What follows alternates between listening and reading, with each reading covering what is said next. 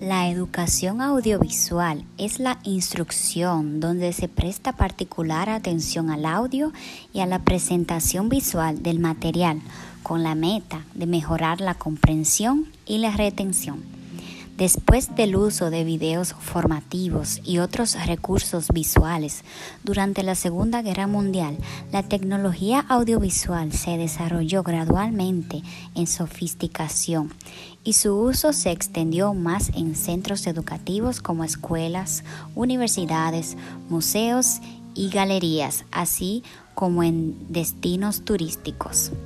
La enseñanza audiovisual es la enseñanza basada en la presentación de materiales didácticos audiovisuales para favorecer los procesos de enseñanza y aprendizaje.